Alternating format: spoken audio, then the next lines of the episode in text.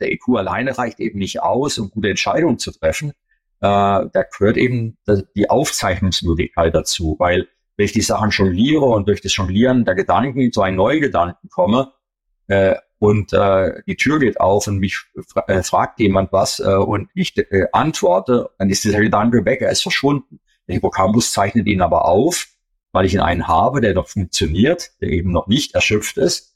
Er zeichnet diesen Gedanken auf und ich kann später den Gedanken wieder aufgreifen und weiterdenken.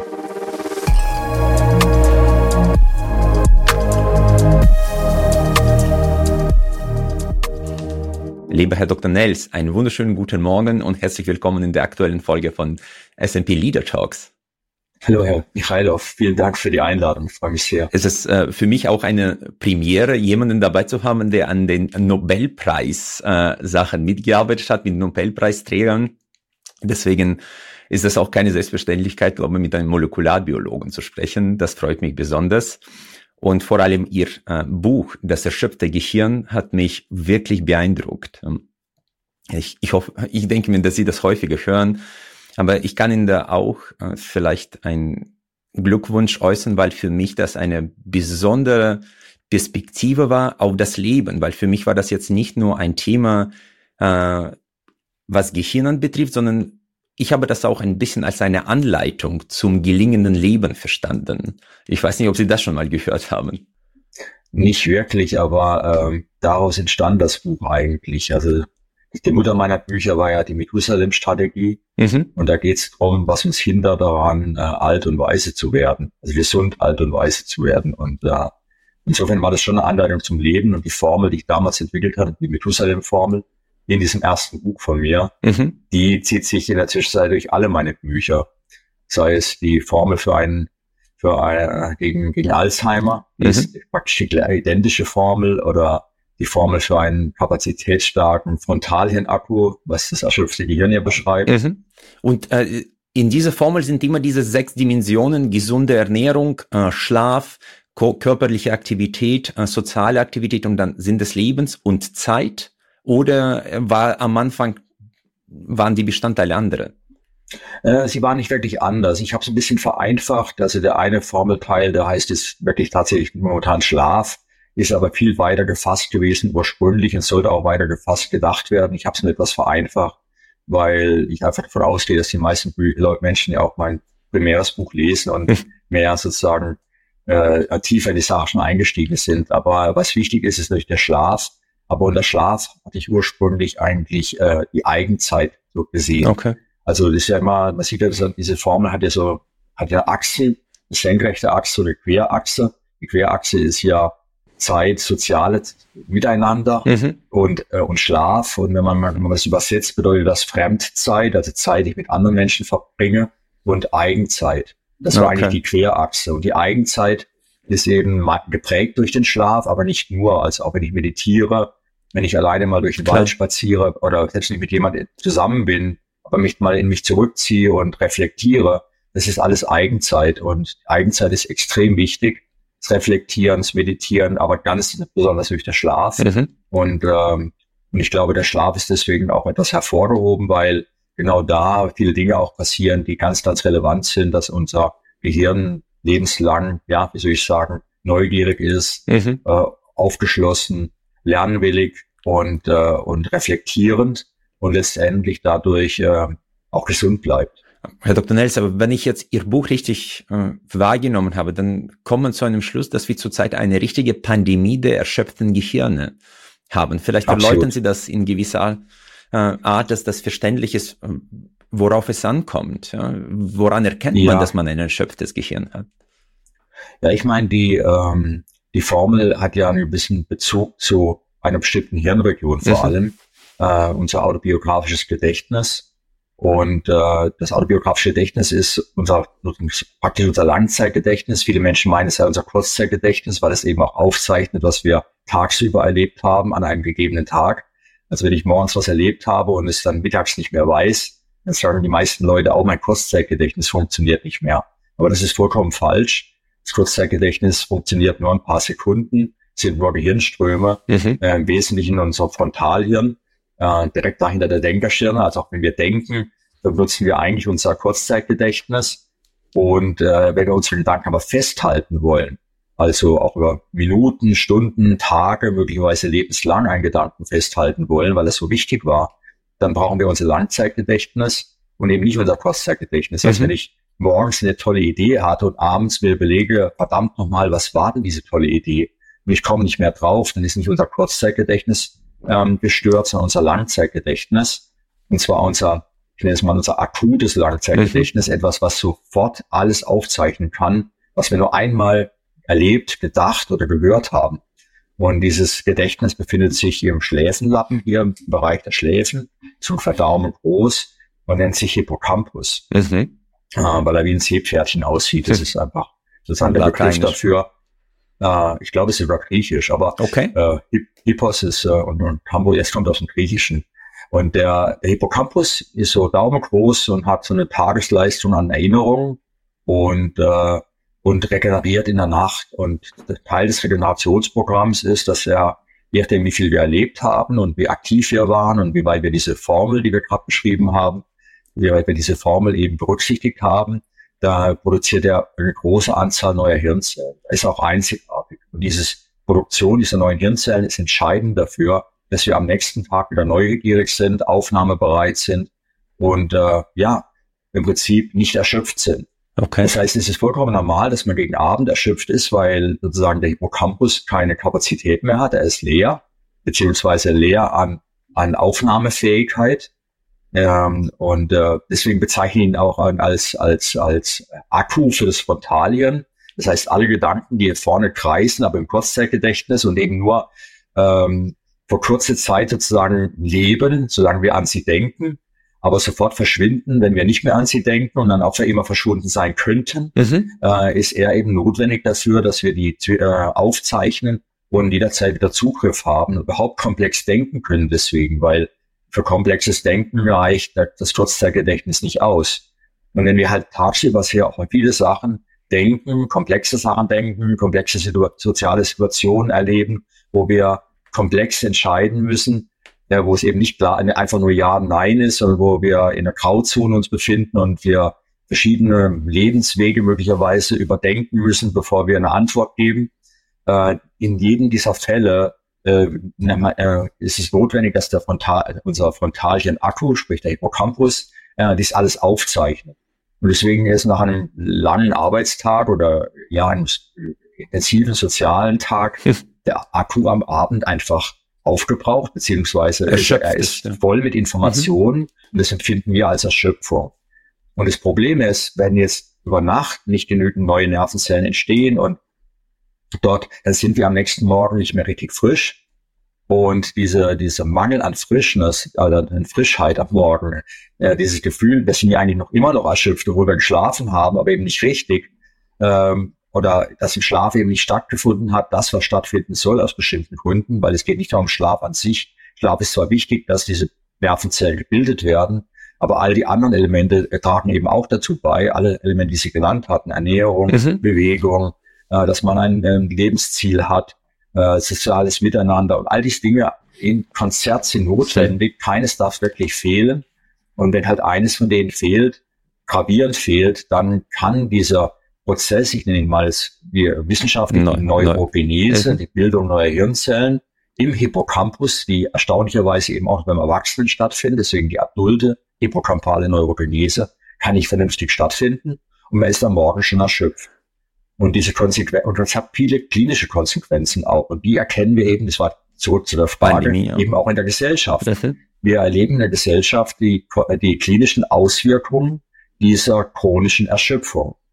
Einerseits natürlich ein Mangel an Neugier, äh, ein Mangel, Neues anzupacken, äh, ein Mangel an ähm, Reagieren auf veränderte Situationen mit einem, wie soll ich sagen, Nachdenken und mhm. Überdenken und möglicherweise einem adäquateren Reagieren, als nur sozusagen jetzt der Masse zu folgen. Naja, alle machen so, dann mache ich das auch, das ist bequem. Aber Nachdenken würde vielleicht dazu führen, dass man anders reagieren würde. Zumindest hat man es nicht, nicht probiert. Also man hat doch nicht mehr probiert, die Alternative zu zu äh, eruieren und zu überdenken. Und selbst wenn man, und man entscheidet sich nicht bewusst der Masse zu folgen, man tut's einfach. Okay. die klinischen Auswirkungen sind noch gravierender dann.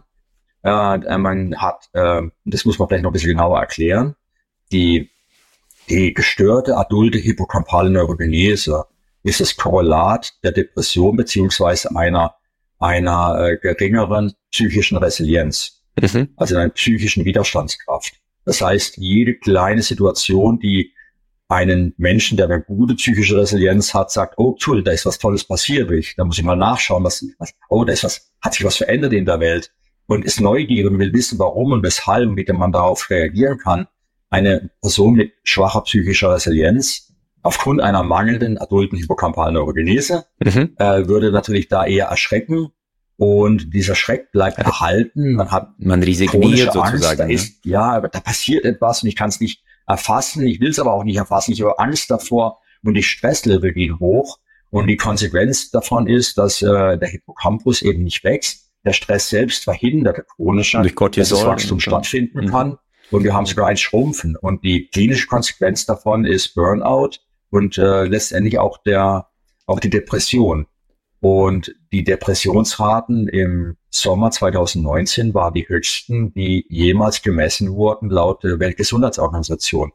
Ja, die Depression war die weltweit führende Krankheit, die Nummer eins. Und das war ein ganz klarer Indikator. Noch nie war die adulte hippocampale Neurogenese, so ausgeprägt. sprich die Erschöpfung der Gesellschaft größer als im Sommer 2019 bis 2019. Äh, dann hat sich noch äh, verschlimmert. Und eine andere Konsequenz der chronischen Erschöpfung, der chronischen Ermangelung sozusagen der adulten hippocampalen Neurogenese ist der Alzheimer.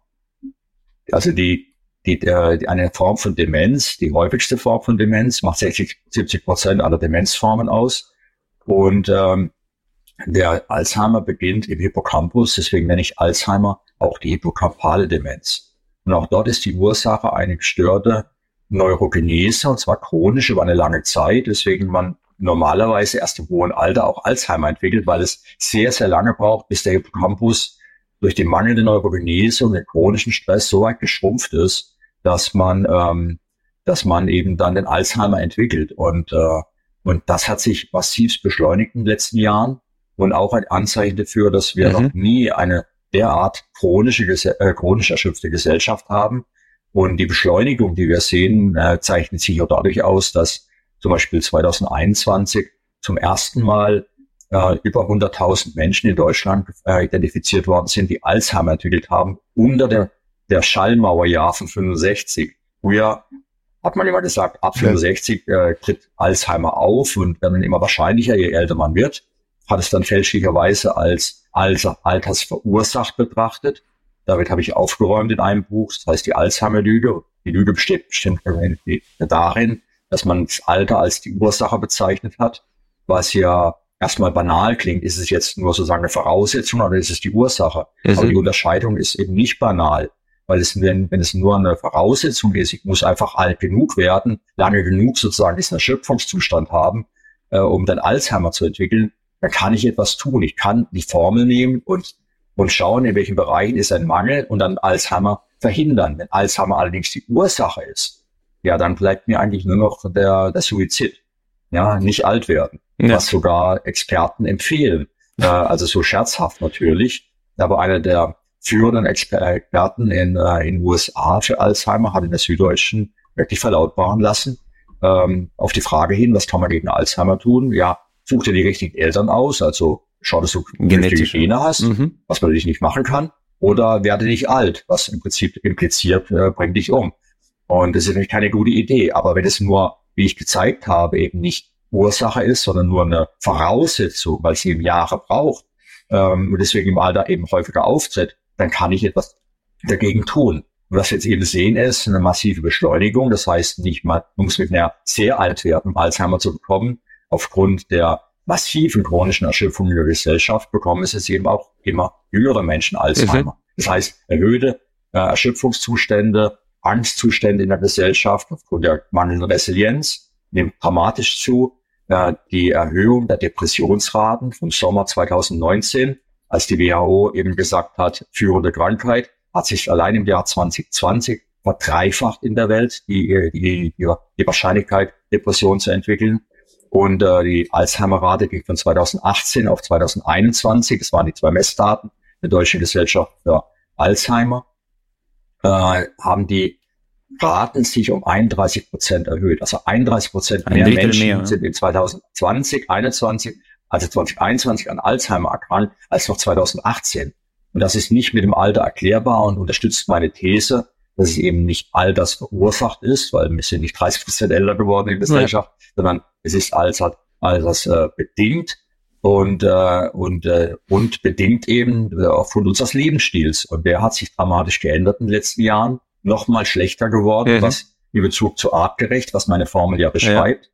Und je weiter wir uns vom artgerechten Leben entfernen, umso mehr beschleunigen wir diese Destruktion des Hippocampus, des autobiografischen Gedächtnisses mit allen funktionellen Konsequenzen. Aber, äh, Herr Dr. Nails, ich meine, wenn man bei Ihnen die Absprungbasis nimmt, äh, gehen Sie gar nicht so weit in die Zukunft, wo man krank wird, sondern Sie sagen, alleine die Entscheidungsfindung ist massiv davon betroffen. Ich meine, Sie haben ja mit der Forschung von Kahnemann und Tversky äh, diese zwei Systeme aufgegriffen und vielleicht erklären Sie das, weil das auch für unsere tägliche Entscheidungsfindung hat das eine enorme Bedeutung, wenn das Gehirn oder Hippocampus nicht fit ist. Ja, also man sieht den Hippocampus ja nur im Prinzip als ein Aufzeichnen, ein, ein Aufnahmegerät, mhm. wie ein Tonband, was jetzt aufzeichnet alles, was wir für interessant halten. Das ist ein ganz wichtiges Kriterium. Der Hippocampus zeichnet nur auf, was tatsächlich interessant ist. Mhm. Und interessant äh, wird dadurch äh, identifiziert für den Hippocampus, dass sich eine Emotion auslöst. Also etwas freut uns oder etwas äh, macht uns Angst oder Sorge. Ähm, das ist ganz logisch, weil wir, dass es so sein muss, weil der Hippocampus ist nicht besonders groß und äh, wir erleben tagsüber ja, es haben so viele Eindrücke, was alles passiert. Jedes Mal, wenn ich meinen Blick irgendwo anders hinwerfe, müsste der Hippocampus es jetzt aufzeichnen, wenn er alles aufzeichnen müsste. Also das ist jetzt ein ja, Kreisschluss. Aber der Punkt ist, er kann nicht alles aufzeichnen, er muss, äh, er muss eine Selektion betreiben und nur was uns emotional bedeutsam erscheint, wird aufgezeichnet, was lebt weil bedeutsam heißt, es könnte lebenswichtig mhm. sein. Gute Sachen bedeuten, gehen wir mal zurück in der Evolution, ich gehe aus der Höhle und wandere durch die Prärie und ich finde einen Baum, wo ganz tolle Früchte wachsen. Dann ist es, dann freue ich mich und, äh, und diese Freude mit dem Baum und Früchte wird erinnert und am nächsten Tag und übernächsten Tag weiß ich, aufgrund meiner Orts- und Zeitneurone, das sind Nervenzellen im Hippocampus, die jetzt den Raum und die Zeit, die Zeit aufzeichnen zu jedem Erlebnis, die Koordinaten praktisch bilden für alles, was wir, also was der Inhalt von Erlebnissen, Gesprächen oder Gedanken ist. Und diese Raum- und Zeitkoordinaten erlauben mir am nächsten Tag dort wieder hinzugehen. Und ich weiß im Zeitgefühl her, ja, es war Sommer. Es war ja, wo ich dort war und nicht im Winter. Ja, also dieses Zeitgefühl, wann es stattfand, weil es ist nämlich wenig, macht einen wenig glücklich, wenn man Winter dann den Apfelbaum besucht und da ist keine Frucht dran. Also ich muss schon wissen, wann und wo etwas passiert ist, um, äh, es, um diese lebenswichtige Information nutzen zu können. Das Gleiche gilt aber auch für Informationen, die mir Angst machen. Also ich bin wieder unterwegs als Jäger und Sammler und da kommt plötzlich ein Bär aus einer Höhle und äh, bedroht mich. Und ich natürlich verschwinde und habe überlebt, glücklicherweise. Wenn ich mir jetzt aber nicht merken könnte, wann und wo ich diesen Bär gesehen habe, dann kann passieren, dass ich am nächsten Tag äh, ja ohne, also nur mit Kurzzeitgedächtnis würde es eben so funktionieren. Ich habe keine Erinnerung mehr dran ich habe zwar erlebt und bin erschrocken, aber ohne Hippocampus, wer sich das gemerkt hat, würde ich jetzt mhm. am nächsten Tag Gefahr laufen, an dieser Höhle noch näher vorbeizulaufen und dann komme ich nicht mehr nach Hause. Mhm. Und mein Erbgut wird ausgelöscht. Ja. Mit mir. Und damit würden vielleicht meine Kinder verhungern, die in der Höhle warten und so weiter und so weiter. Und das heißt, wir sind evolutionär darauf getrimmt, eben Sachen, die ja uns Freude machen oder Sachen, die uns Angst machen, uns zu merken. Und das ist die Aufgabe des Hippocampus und dann auch zu merken, wann und wo ich es erlebt habe. Und jetzt zurück zu Kahnemann. Wenn wir uns über etwas Gedanken machen, äh, ja, also viele Gedanken machen, viele Gedanken impliziert schon, dass das Frontalhirn mit, mit dem Cross-Cell-Gedächtnis über, überfordert ist. Es kann nur vier, fünf, sechs, ja, unterschiedliches Dinge gleichzeitig jonglieren Eher in der Luft, weniger sogar. In der Luft. Ja. ja, will mehr nicht. Auch der, der IQ ist sogar letztendlich ein, ein Indikator dafür, wie viele Bälle man gleichzeitig jonglieren kann. Mhm. Wenn ich mehr jonglieren kann, dann habe ich einen höheren IQ, wurde gemessen, wenn ich weniger Dinge jonglieren kann. Im Frontale habe ich einen geringeren IQ. Naja, und ähm, aber der IQ alleine reicht eben nicht aus, um gute Entscheidungen zu treffen. da gehört eben die Aufzeichnungsmöglichkeit dazu, weil ich die Sachen jongliere und durch das Jonglieren der Gedanken zu einem neuen Gedanken komme, äh, und äh, die Tür geht auf und mich fra äh, fragt jemand was äh, und ich äh, antworte, dann ist dieser Gedanke weg, er ist verschwunden. Der Hippocampus zeichnet ihn aber auf, weil ich ihn einen habe, der noch funktioniert, der eben noch nicht erschöpft ist. Er zeichnet diesen Gedanken auf und ich kann später den Gedanken wieder aufgreifen und weiterdenken. Und das heißt, das intensive Nachdenken, was Kahnemann als System 2 Denken bezeichnet, ist nur möglich durch die Fähigkeit des Hippocampus, Aufzeichnungen zu machen. Mhm. Und äh, Kahnemann sprach damals, als Nobelpreis 2002 vergeben worden ist, und dann er später noch in seinem Buch äh, Thinking Fast, Thinking Slow, mhm. also schnelles und langsames Denken, dass dieses langsame Denken, äh, das eben den Hippocampus benötigt, aber er sprach nirgends vom Hippocampus, er sprach nur vom langsamen Denken. Ähm, er ist ja äh, Psychologe, aber kein Neurobiologe. Und äh, die Frage blieb damals eben offen, wo ist diese mentale Energie, die wir brauchen, weil er festgestellt hat, wenn wir häufiger dieses System 2 einschalten, also häufiger am Tag ähm, intensiv nachdenken oder eine Aufgabe bewältigen müssen, die eben ja dieses System 2 benötigt, dass es dann immer schwerer fällt, dieses System 2 einzuschalten, selbst in Situationen, wo es notwendig ist. Und ähm, und äh, aber damit hat er eine Energie definiert. Es braucht irgendeine Form von Energie, also ganz schwammiger Begriff, die notwendig ist, dass äh, und, und die uns abhanden kommt im Laufe des Tages. Und am Abend fehlt sie uns dann möglicherweise komplett. Oder nennt dieser Begriff äh, der Wissenschaft nennt sich dann Ego-Definition, also mhm. Selbsterschöpfung. Und am nächsten Morgen sind wir wieder frisch und äh, die Ego-Definition sollte vorbei sein und wir können wieder aufnehmen. Und das ist genau das, was dann die Kriterien für mich waren, herauszufinden, wo sich diese Energie befindet, aus was sie besteht und äh, das habe ich dann eben identifiziert in meinem Buch Das erschöpfte Gehirn. Äh, es sind letztendlich die neuen Nervenzellen, die jede Nacht entstehen und freie Synapsen haben. Dieser Raum, also diese neuen Nervenzellen, die da entstehen, sind die Raum- und Zeitneuronen. Also die potenziellen Raum- und Zeitneuronen. Sie werden erst dann zu Raum- und Zeitneuronen, wenn sie tatsächlich Raum- und Zeitkoordinaten aufzeichnen, also tatsächlich etwas erleben. Es ist nämlich so, wenn wir nichts erleben würden tagsüber, wenn wir einen Routinetag hinter uns bringen, wo nichts passiert, was nicht schon mal passiert ist. Äh, das heißt, auch keine großen Emotionen damit verbunden waren, mhm. weil warum sollen Emotionen entstehen, wenn ich was zum zehnten Mal mache?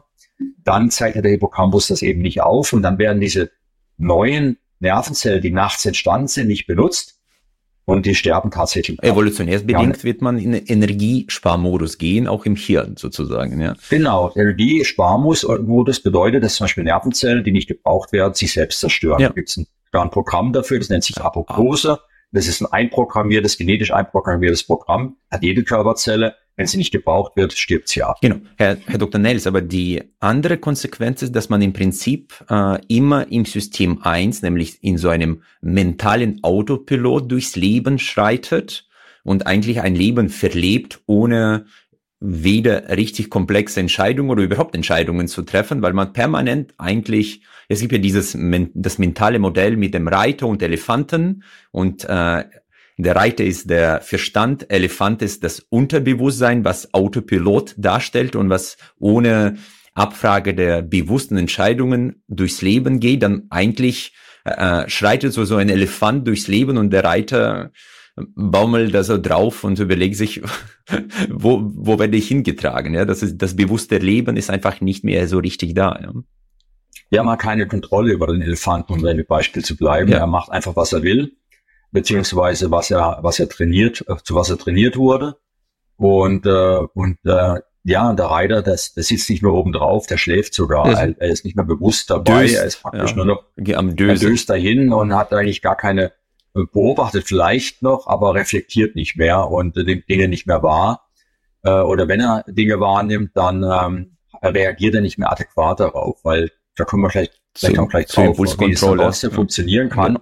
dass selbst dann, wenn sozusagen wir die Kontrolle abgegeben haben, weil wir eben diese Nervenzellen nachts nicht produzieren, die uns erlauben, überhaupt zu reflektieren, nachzudenken, Lebensentscheidungen äh, mit Nachdenken zu treffen und andere, in eine andere Richtung einzuschlagen weil da kommen ja mehrere Sachen zusammen. Wenn ich jetzt mir vorstelle, äh, mein Arzt sagt mir, Herr Nils, Sie sind, äh, ja, ein bisschen zu dick oder Sie, Ihr Lebensstil führt dazu, dass Sie äh, ja, also ungesund sind und, äh, und die müssten etwas ändern, sonst droht der Herzinfarkt. Und äh, das macht mir natürlich Angst, aber noch mehr Angst haben viele Menschen, ihren Lebensstil zu ändern, weil ja vieles Gewohntes wegfallen ja. würde. Plötzlich sollte man bestimmte Dinge, die man gewohnt ist zu essen, nicht mehr essen vielleicht, weil es ungesund ist. Oder sollte man andere Dinge vielleicht zuführen, die wichtiger wären, aber die schmecken einem vielleicht nicht so wichtig, bis man sich dran gewöhnt hat, meistens. Ja. Oder man muss sich plötzlich bewegen, was man verabscheut hat. Ich, ich hasse es, mich zu bewegen, aber jetzt muss ich mich bewegen, sagt der Arzt. Und diese Dinge, die, die ist man nicht bereit, überhaupt zu, zu überdenken und äh, macht es da nicht. Äh, ich habe es ganz, ganz früh erfahren und das ist auch der Grund, warum ich das erschöpfte Gehirn geschrieben habe. Äh, ich habe das Buch, wird schon vorhin erwähnt, mhm. äh, die Alzheimer-Lüge herausgebracht. Das, die, die Idee des Buchs war eigentlich die, ähm, äh, dass ich eine Krankheit gesucht habe, wo ich Menschen bewegt, dazu bewegen kann, ihren Lebensstil zu ändern. Nicht nur wegen Alzheimer, denn wenn man den Lebensstil ändert, Richtung artgerecht, dann ist man auch besser denkfähig und ich möchte, dass Menschen denkfähiger sind, weil wir leben in einer Demokratie und ich möchte, dass Menschen mit Nachdenken zu Entscheidungen kommen. Mhm. Deswegen war mir sehr, sehr wichtig, eine Krankheit zu finden, wo ich die Menschen dazu bringen kann, ihr Gehirn gesunden zu lassen, dass mehr von diesem System 2 Denken möglich ist. Und ich habe eine Krankheit gesucht, die genau dieses Denken letztendlich ja verhindert, genau. nämlich der Hippocampus. Denn wenn der Hippocampus gestört ist und die Krankheit, die aus dem gestörten Hippocampus auf Dauer sich entwickelt, ist eben Alzheimer. Und die Aussage Alzheimer ist, ist Alters verursacht, ja. ist ja ein, ein Teufelskreis, weil die Leute sagen, ja, wenn es verursacht ist durchs Alter, dann kann ich ja nichts dagegen machen. Dann lebe ich lieber so, so gut und so toll mhm. und so schön, wie es geht, solange es noch geht äh, weil irgendwann kommt sowieso der Alzheimer, kann nichts dagegen tun. Also trinke ich jeden Abend meine zwei, drei Flaschen Bier, äh, ich höre auf mit Sport zu treiben, ich setze ich setz mich auf die Couch und schaue Netflix, was auch immer. Ich lebe ein Leben, ich lass, was mir jetzt gerade so gefällt. Ich lasse den Elefanten laufen, ja. Ja, ja, ich lasse den Elefanten laufen, weil was soll's? Ja, ich muss ja, egal in welche Richtung ich jetzt den, den Elefanten lenken würde, das hat eh keine Konsequenz. Ja. Der Alzheimer droht. Er kommt. Aber, und dann habe ich dieses Buch geschrieben und was ich mich eben massiv gewundert hat, war, und jetzt muss man ein bisschen so zurückgehen einen Schritt, ich habe herausgefunden, dass die meisten Zivilisationskrankheiten eigentlich alle durch einen artfremden Lebensstil bedingt sind. Mhm. Und, äh, und dazu gehört eben auch Alzheimer was aber niemand wahrgenommen hat, weil Alzheimer war irgendwie so separat. Ja, ist altersbedingt. Wegen Herzinfarkt, dann ja, kann ich Sport treiben. Äh, Diabetes äh, muss ich noch Weniger Zucker essen. Kohlenhydrate ja. und die Bewegung und so. Aber Alzheimer war so was Besonderes. Es war so, oh, das kriegt man auf jeden Fall, man muss nur alt genug werden, sagen die Experten. Das, das war undenkbar, dass irgendwie der Lebensstil mit Alzheimer verknüpft sein könnte. Das war, un, das war noch nicht mal erlaubt zu denken. Und, äh, und ich habe eben das, und dann war es so, dass natürlich Umfragen gaben, wie viele Menschen haben Angst vor Alzheimer. Und in Deutschland damals, als ich das Buch geschrieben habe, waren über 50 Prozent der Deutschen sagten, meine größte Angst ist, im Alter Alzheimer zu bekommen. Also das ist quasi eine Todesangst. Und dann dachte ich, verdammt, Leute haben eine Todesangst. Die Hälfte der Deutschen haben Todesangst vor Alzheimer. Und es kommt mein Buch daher, mit natürlich einem reißerischen Titel. Äh, Alzheimer-Lüge, ja, mhm. ist ja schon ein guter Titel eigentlich, um Leute aufzuwecken. Ja oh, da ist eine Lüge um Alzheimer, das muss ich muss mir anschauen. Ja. Äh, allerdings hat dann zum Beispiel die Deutsche Alzheimer-Gesellschaft, also die Bayerische Alzheimer-Gesellschaft, ein, irgendwie eine Rezension geschrieben in mein Buch. Und darin steht, äh, Nils, also ich würde behaupten, 1,4 Millionen Alzheimer-Patienten würden lügen. Das wäre das Thema meines Buchs.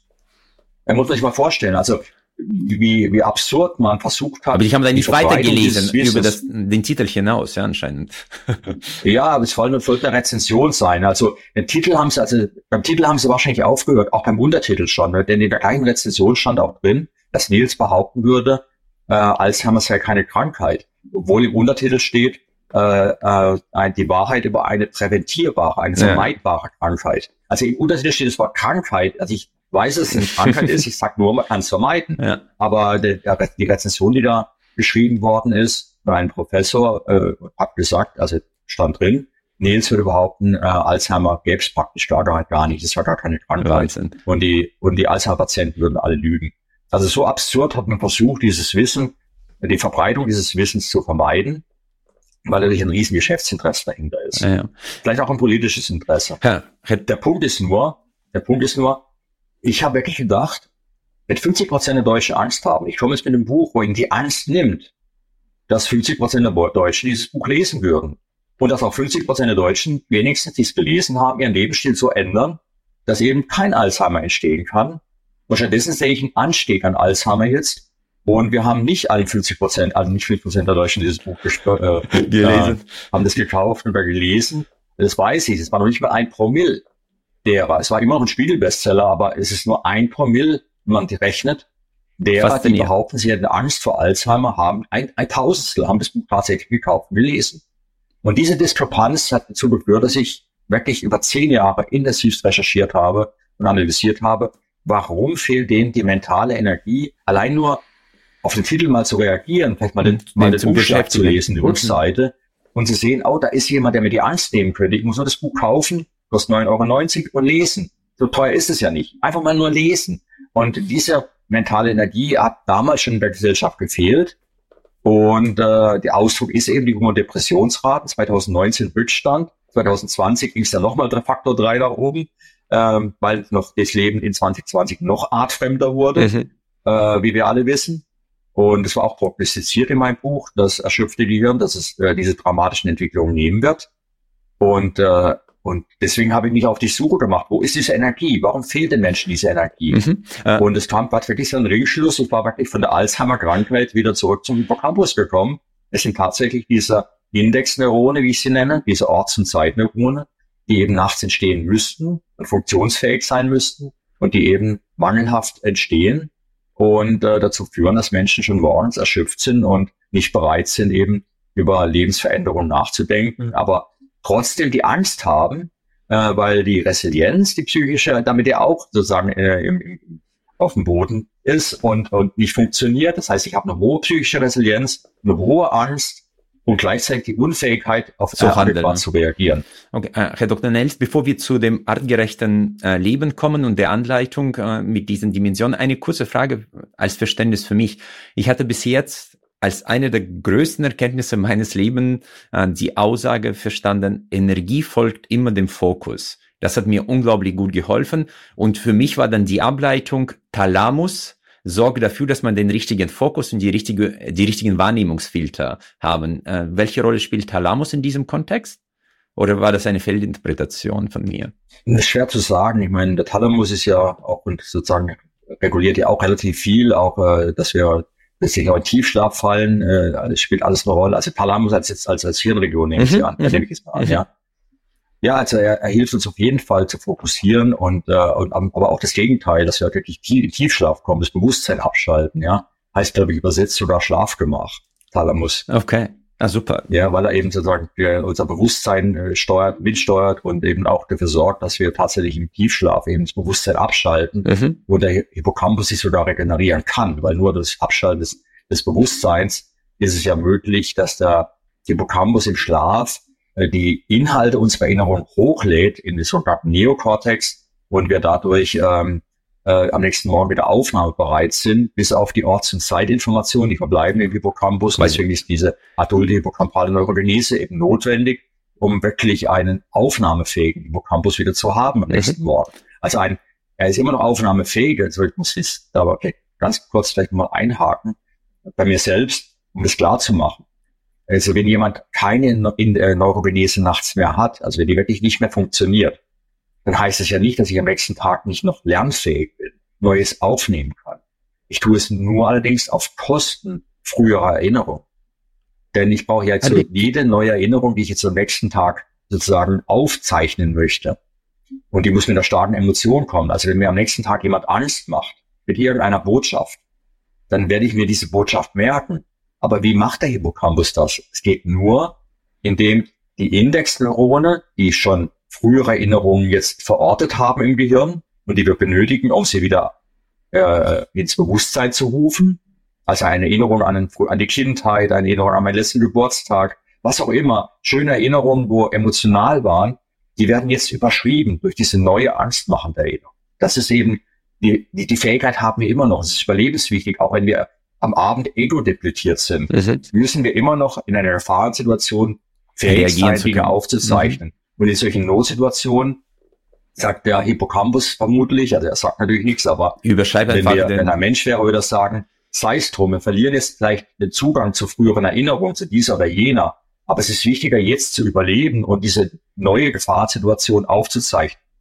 Und uns wurden ja letzten Jahre sehr viele Gefahrensituationen tagtäglich, ja, ständig neuen Geschichten, bei neuen Narrativen immer wieder neu erzählt. Mhm. Und in einer, einer Situation, wo wir eben keine Indexneurone haben, äh, die neu produziert worden sind, gehen diese ganzen Erinnerungen, die wir die letzten Jahre aufgezeichnet haben, auf Kosten unserer eigenen Persönlichkeit, unserer früheren Erfahrung. Ja. Und das ist natürlich ein enormer Prozess. Das ist ja. Zur Frage des Fokus und Energie.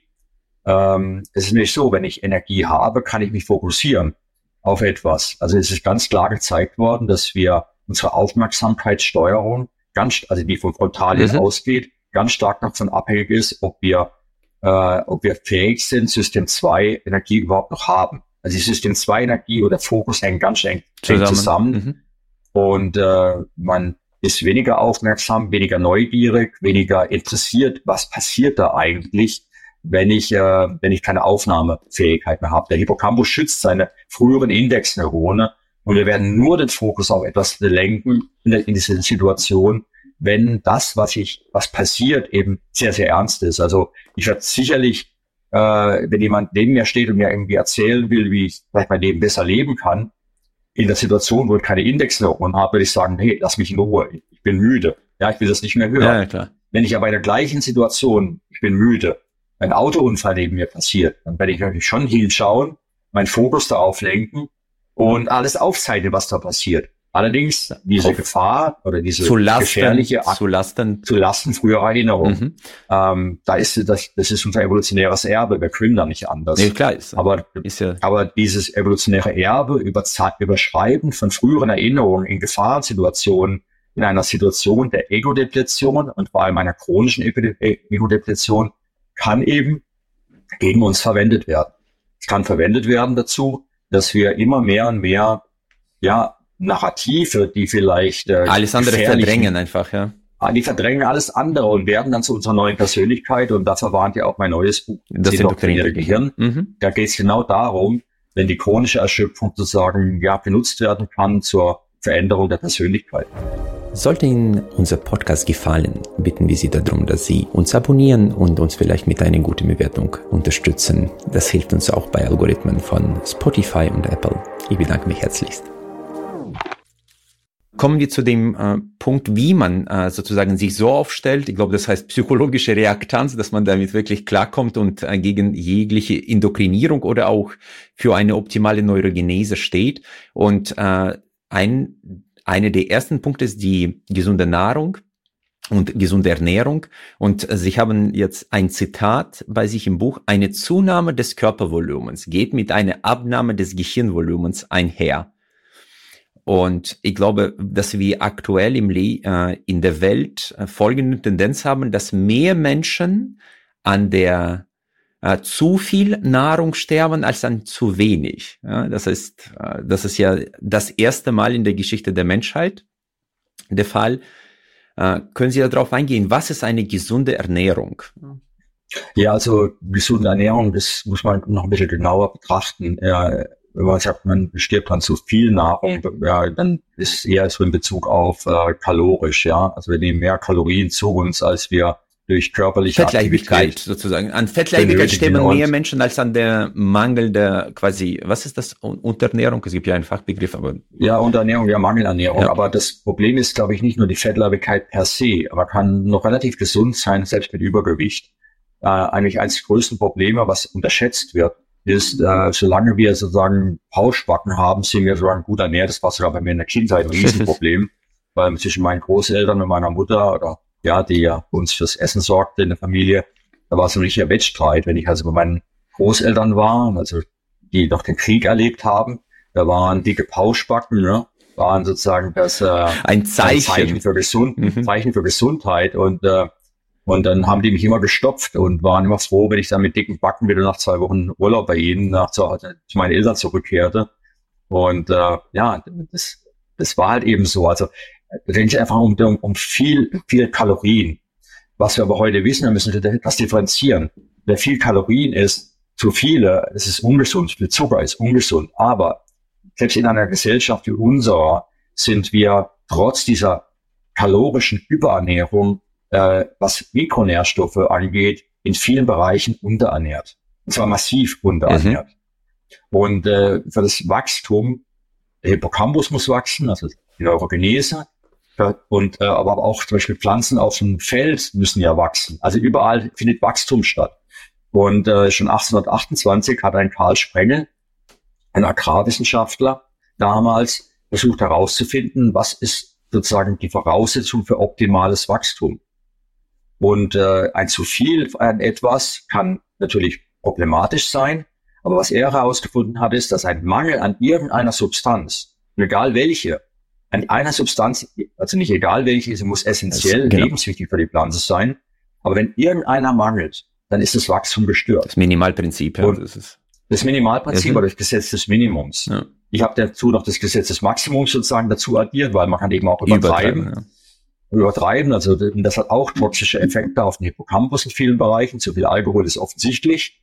Ja, wenn man so eine Orgie sozusagen, hat man rausgefunden bei Schimpansen, nee, bei, bei, bei, was war das nochmal, äh, irgendwelche Affenart war das, wo man eben das getestet hat, ähm, dass man eben, äh, wenn die in Vollrausch sozusagen gebracht wurden, also unfreiwillig, äh, dass dann über Wochen, bis zu sechs Wochen, die Hippocampalneurogenese blockiert war. Ja, die war einfach, die Stammzellen konnten sich praktisch nicht mehr regenerieren vernünftig, hatten sechs Wochen haben die gebraucht, um nach der, sich zu nach einer sozusagen Saufenorgie, ja, eine Koma finden sozusagen, ja, äh, sich wieder, wieder fähig waren zu regenerieren. Das war das Gesetz des Maximums. Das gilt auch für Kohlenhydrate, die äh, das Immunsystem sozusagen dann ähm, ja aktivieren über bestimmte Mechanismen. Ich weiß, wird zu weit für mich, das erkläre. Der Punkt ist nur, wenn die dann angeregt sind, diese Immunzellen produzieren die Bodenstoffe, entzündliche Bodenstoffe und weil das aber keine akute Entzündung also ist, Microinflammation oder irgendwas. Ja, genau. Wir nennen das Mikroinflammation oder Silent Inflammation, also diese äh, stille Inflammation, die im Körper stattfindet, äh, die führt eben dazu, dass diese Bodenstoffe sehr potente Hämmer sind der Neurogenese im Hippocampus. Das heißt, diese Silent Inflammation führt nicht dann irgendwann mal zu Arteriosklerose, zum Herzinfarkt, zu Hirnschlag oder sonstigen oder zu chronischen Erkrankungen wie auch Krebs, ja, weil das Immunsystem praktisch permanent beschäftigt ist, diese, zu löschen, ja, diese Zuckermoleküle zu entfernen, die mhm. wie Fremdkörper wirken im Körper, die die Oberflächen der Zellen verkleben, sondern es kommt eben auch zu einer gestörten Neurogenese. Und, äh, und das spielt auch noch andere Mechanismen eine Rolle. Also wenn ich zum Beispiel dann durch zu viel Kohlenhydrate zu viel Bauchumfang habe, vor allem das viszerale, das Organ, eingeweihte Organ, Fett, mhm. wie ein Organ, ein, ein, ein endokrines, also ein hormonproduzierendes Organ wirkt.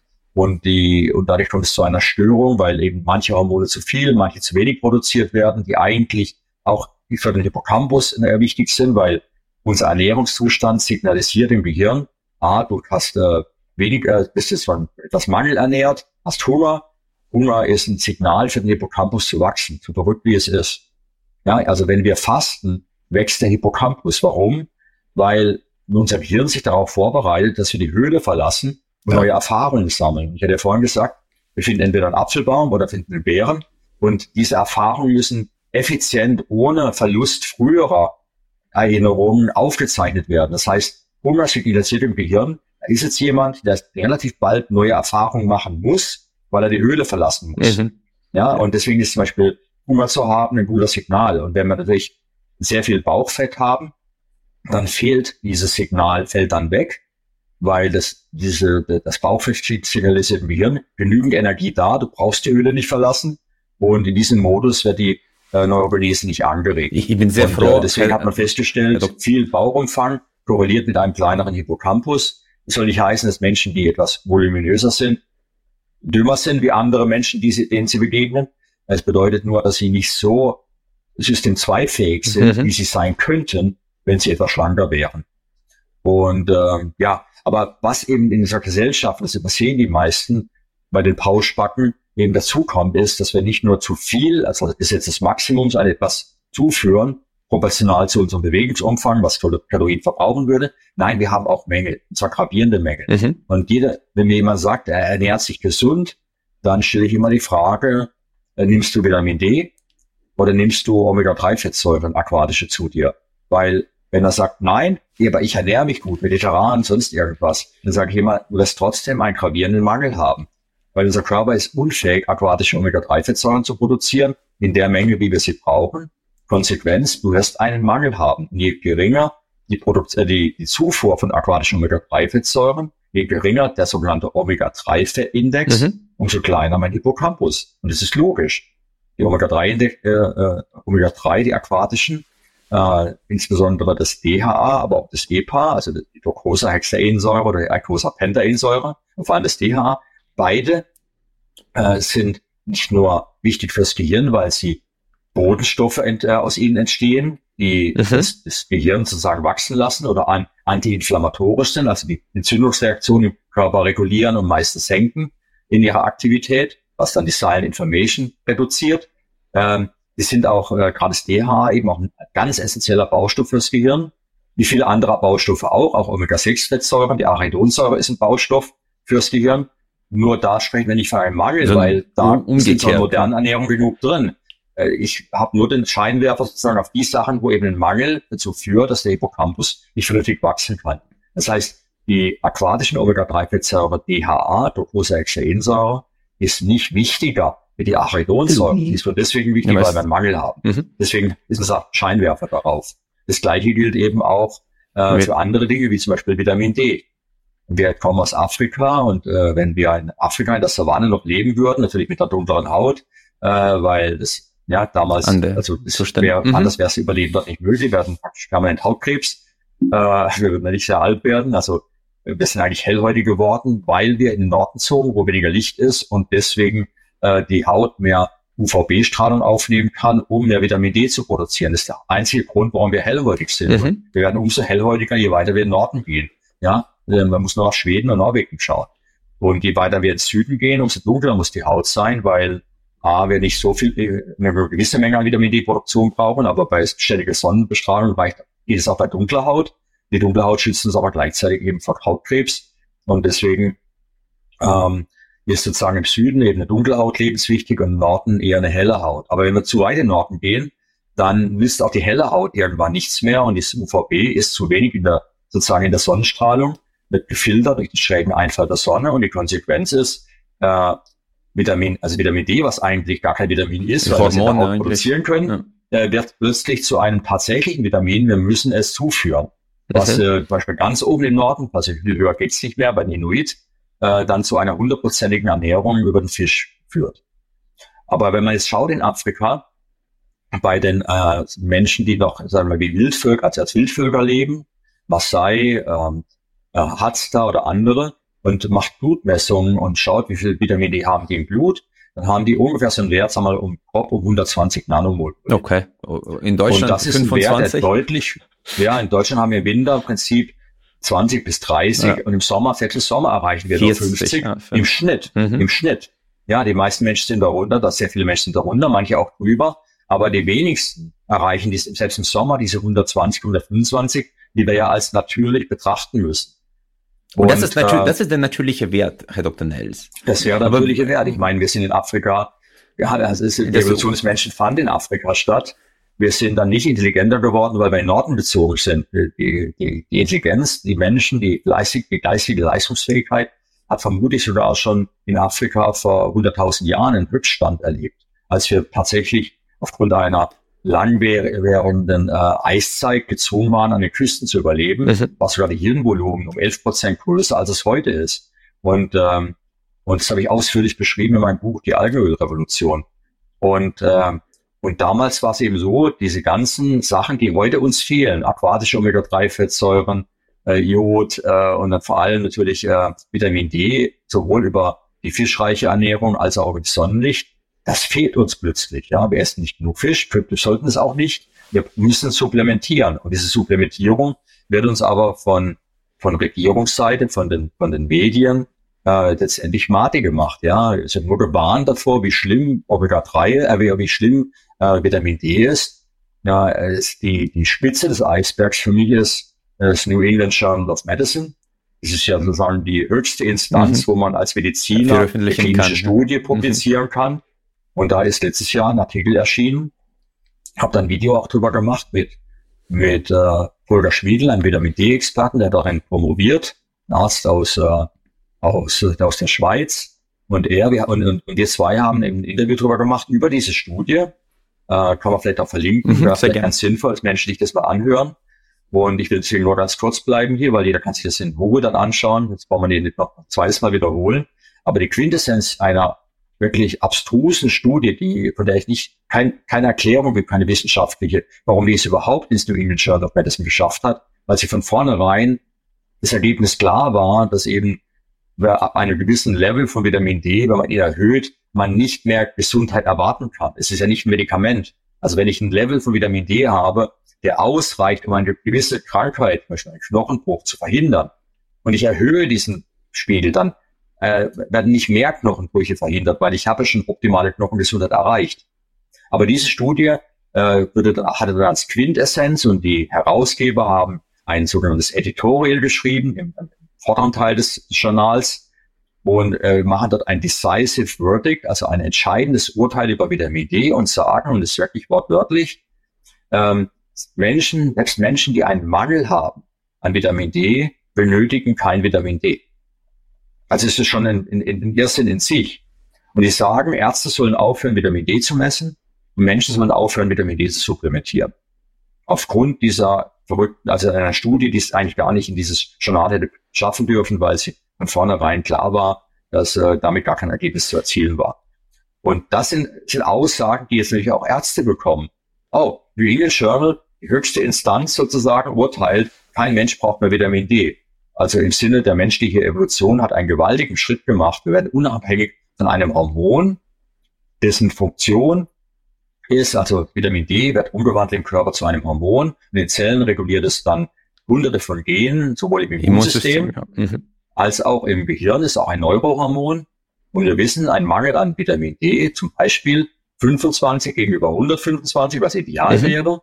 Und 25 ist sozusagen was man so bei den meisten Menschen misst, vor allem bei älteren Menschen, die gar nicht mehr in die Sonne kommen und auch keine Supplementierung bekommen, ist der Wert möglicherweise noch geringer. Und dann haben wir einen Unterschied von 100 Nanomol. Und es gibt Studien, die zeigen, jede 10 Nanomol Erhöhung reduziert das Alzheimer-Risiko um 7 Prozent. Das heißt, von 10 Nanomol auf, äh, von, von 25 auf 125 habe ich 10 Schritte A10, sprich 70 Prozent Reduktion meiner Wahrscheinlichkeit, Alzheimer zu entwickeln, alleine durch eine simple Supplementierung von Vitamin okay, D. Dr. Ness, äh, wenn man jetzt, ist ja sehr schwierig, so etwas zu empfehlen, aber sagen wir bei einem Durchschnittsdeutschen, äh, wie viel ich meine, man wird in diesen EEs, glaube ich, gemessen, ja, 1000, 5000. Zurzeit, wenn ich soweit richtig weiß, 5000 ist sozusagen die Wochendosis oder für fünf Tage empfohlene Dosis. Ja, 800 pro Tag ist also die Empfehlung. Was würden Sie empfehlen? 5600. Was ja. würden Sie empfehlen im Sommer und wie viel im Winter zu sich zu nehmen? Ja, das hängt jetzt von, von jedem ab, wie er natürlich lebt. Wenn ich, äh, wenn ich äh, so lebe, dass ich sehr viel in der Sonne bin, ja, durchschnittlich würde ich sagen, ist der Mangel so gravierend. Und ich will es ganz klar betonen, der durchschnittliche Deutsche, der es vielleicht zuhört, was ich aber nicht glaube, weil wer hier zuhört, ist noch System 2 fähig. Ja. Ist schon eindeutig. Kein, Unser Publikum ist schon überdurchschnittlich performant. Also Lob, also Lob für alle, die jetzt bisher zugehört haben. Was heißt Lob? Äh, die sind noch System 2 fähig. Und das ist eine tolle Sache.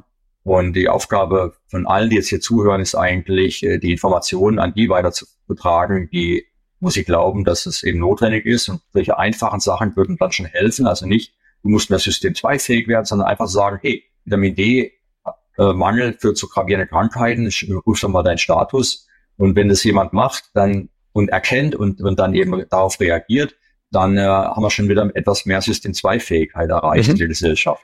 Deswegen ist der Vitamin D-Weg auch ein Weg zu einem gesünderen Gehirn. Jetzt die Frage natürlich, was, wie viel braucht man? Ähm, um den Wert um ein Nanomol zu erhöhen, braucht man ungefähr 50 Einheiten. Also das ist eine grobe Zahl. Okay. Im oberen Bereich, wenn man so einen Idealwert schon erreicht, braucht man möglicherweise ja schon ein bisschen mehr. Das muss man dann austarieren. Aber dann Pi mal Daumen kann man sagen, wenn ich, in, wenn ich keine Produktion hätte, null, dann würde ja mein Vitamin D-Spiegel auf null sein. Ja, irgendwann ja, mal. ich verbrauche ja Vitamin D und führe keins zu und produziere ja. keins dann geht's auf Null. Wenn ich aber sage, ich möchte einen Wert haben von 100 Nanomol, sagen wir mal. Genau. Und ich habe keine Produktion, das sind es 100 mal ein Nanomol. 10.000. Und ein Nanomol waren 50 Einheiten, also brauche ich 5.000. Und zwar nicht pro Woche, sondern pro, pro Tag. Tag. Ja, genau. Mhm. Und äh, da ich äh, relativ ja, dunkle Haut habe und äh, durch, weil ich viel in der Sonne arbeite, mache ein bisschen Landwirtschaft nebenher, privat, äh, bin ich viel draußen. Allerdings äh, weiß ich auch im Sommer reicht es nicht mehr aus, um mich komplett zu versorgen. Und deswegen, ich nehme zum Beispiel jetzt im Sommer äh, zwischen zwei bis 3000 Einheiten tagsüber auf, also mhm. in der Woche ungefähr 3000 Einheiten pro Tag, also 20.000 am Wochenende einmalig. Mhm. Äh, man kann es wirklich auch einmal pro Woche nehmen, ähm, weil das geht zwar, verschwindet zwar im Blut sehr schnell, aber natürlich nur, weil es fettlöslich ist und dann im Körper sozusagen mhm. in Fettzellen bzw. in der Leber gespeichert wird. Und dann daraus generiert sich dann das Vitamin D-Pro-Hormon, was man eigentlich als Vitamin D-Spiegel misst. Und, ähm, und äh, gewinnen dann nämlich die doppelte Menge. Und das macht meine ganze Familie so. Und wir haben bei wir messen nicht jetzt jede Woche oder jeden Monat bei allen, sondern irgendjemand geht irgendwann mal zum Doktor und wir sagen, lass den Vitamin D-Spiegel checken und da wir alle das Gleiche machen, äh, ist sozusagen der Wert immer der Referenzwert für die ganze Familie. Und es hat sich gezeigt, dass wir damit eigentlich sehr, sehr guten Spiegel haben, der eben im Bereich von 120 bis 140 Nanomol liegt. Und äh, damit sind wir alle sehr, sehr zufrieden und haben eine geringe Insektanfälligkeit, weil das Immunsystem wird ja auch gut reguliert dadurch. Und äh, ich hoffe, dass meine Familie auch alle eine gewisse geistige Fitness dadurch erhält äh, und, und bei, bei, beibehält eben oder unterstützt wird. Und das heißt 50, wenn ich jetzt aber messe und, und dann der Arzt sagt, sie haben schon 50 Nanomol, ja, als Wert. Mhm. Da ist dann zwar gut für die Knochengesundheit, aber eben nicht gut für eine Alzheimer-Prävention und für immunologische Gesundheit. Da wäre der Wert wirklich so wie bei den Maasai 125 Nanomol. Das ist die optimale Wert für Langlebigkeit, äh, geringes Alzheimer-Risiko, geringes Depressionsrisiko und auch Schutz vor respiratorischen Erkrankungen. Nicht im Sinne von, ich werde nicht krank, aber ich werde nicht schwer krank. Und, ähm, und das ist eben, das sind die Werte. Und dann muss ich sagen, okay, dann brauche ich plötzlich nur noch 60 oder 70 Nanomol anheben. Dann sind jetzt 60 Nanomol anheben, werden dann 60 mal 50, also 3000 Einheiten mhm. pro Tag. Äh, dadurch ergibt sich das. Äh, es gibt auch Untersuchungen, also mit 4000 am Tag ist, glaube ich, die äh, Europäische Gesellschaft für Lebensmittelsicherheit hat 2012 einen Artikel publiziert und 4000 Einheiten pro Tag, selbst für Kinder ab elf Jahren, sind äh, absolut äh, sozusagen sicher, äh, weit weg von mhm. jeder Toxizität. Ja. Ja, um, der Wert, wo es toxisch werden könnte, laut Statistiken liegt irgendwo bei 390 Nanomol, also weit, weit weg von den 120. Und die, um die 390 zu erreichen, müsste ich extreme Mengen nehmen. Und es gibt Menschen, die nehmen tatsächlich extreme Menschen, Mengen, äh, aber die haben oft dann auch genetisch möglicherweise eine Produktionsstörung von Vitamin D pro Hormon, weil, wie gesagt, ich, ist ja nicht das Vitamin D, was ich messe. Also wenn ich jetzt 100.000 Einheiten nehme, heißt es das nicht, dass ich plötzlich meinen Spiegel dramatisch anhebe. Es kann sein, wenn ich eine Hormon genetische Variante mhm. habe, die mir nicht erlaubt, Blockade sozusagen, dann geht mein Vitamin D-Spiegel trotzdem nur geringfügig hoch weil Vitamin D-Spiegel ist das Vitamin D-Pro-Hormon, hat nur, ist eine biochemische Veränderung des eigentlichen Vitamin Ds. Und deswegen muss man, so rate ich jeden, nicht nur einfach Pi mal Daumen zu sagen, ich bin ein Durchschnittsmensch, also nehme ich durchschnittlich so viel, sondern ich würde jedem empfehlen, seinen Vitamin D-Spiegel mal messen zu lassen, auch wenn die äh, Politik diese Hürde aufgebaut hat, dass man es selbst bezahlen muss. Mhm. Und dann, äh, Sie haben ja ein anderes äh, Minimumprinzip oder eine andere Ergänzung erwähnt, nämlich äh, Algenöl oder Omega-3 zu Supplementierung. Äh, wie ist da die mögliche Dosierung oder wie erkennt man das? Ja, also da äh, gibt es verschiedene Möglichkeiten, sich dann ans Optimum äh, anzunähern. Äh, da gehe ich auch mal darauf hin, dass ich eben sage, was ist das Ideal? Und das Ideal ist äh, meiner Ansicht nach, sagt uns immer die Natur. Und äh, ein Beispiel äh, in der Nabelschnurblut, äh, Blut, ja. Also der Wert, den die Plazenta sozusagen Bekommt, generiert, mhm. um das Kind zu optimal zu entwickeln. Ich meine, das ist das natürliche Prinzip. Die Natur versucht, unser Gehirn optimal zu entwickeln. Deswegen haben wir auch das genetische Potenzial, im Hippocampus lebenslang Zellen zu produzieren. Das ist ein Optimierungsprinzip der, der Natur. Und in dem Fall versucht die Natur eben das Kind, das heranwächst, optimal mit Omega-3 zu versorgen. Und der Wert, der dort gemessen wird, im Idealfall ist 11 Prozent. Das heißt, der Omega-3-Index ist 11 Prozent. Mhm. Ganz kurz erklärt. Omega-3 ist, äh, ist der Prozentsatz an aquatischen, also EPA und DHA, aquatischen Omega-3-Fettsäuren in den Membranen von Zellen. In dem Fall am einfachsten zu messen sind die Zellen, die Erythrozyten, also die roten Blutkörperchen. Das heißt, man nimmt einen Tropfen Blut. Ja, da muss man noch nicht mehr zum Arzt gehen, um das zu messen kann man selbst zu Hause machen mit einem Omega-3 äh, äh, ja, wie heißt es nochmal, so ein Pit, ja, wo man Der kauft. Streifen. Also, mhm. Eine Streifen, dann kann man einen Bluttropfen da drauf machen, schickt das ein und die messen dann äh, in, der, in entsprechenden Firmen, messen dann, wie hoch ist der Anteil an diesen aquatischen Omega-3-Fettsäuren, EPDH, in den äh, in der, in der Membran für den roten Blutkörperchen im Vergleich zu allen anderen Fettsäuren.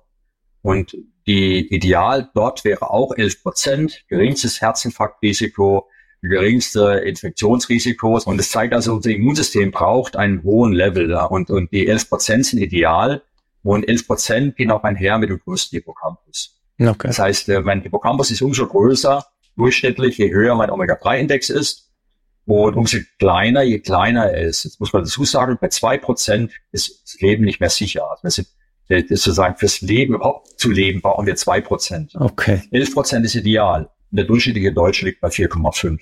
Und was, ähm, wie viel nimmt man zu sich? Ich meine, man muss ja vielleicht, weiß nicht, 100 Gramm von sehr gesundem, äh, artgerecht äh, gefangenen Fisch essen, was auch in heutigen Meeren gar nicht so trivial ist mit allen Schwermetallen und äh, ja, Verseuchungen. Absolut. Also Fisch hat normalerweise, vor allem fettreicher Fisch, hat ungefähr ein Prozent des Gewichts ist ungefähr Omega-3.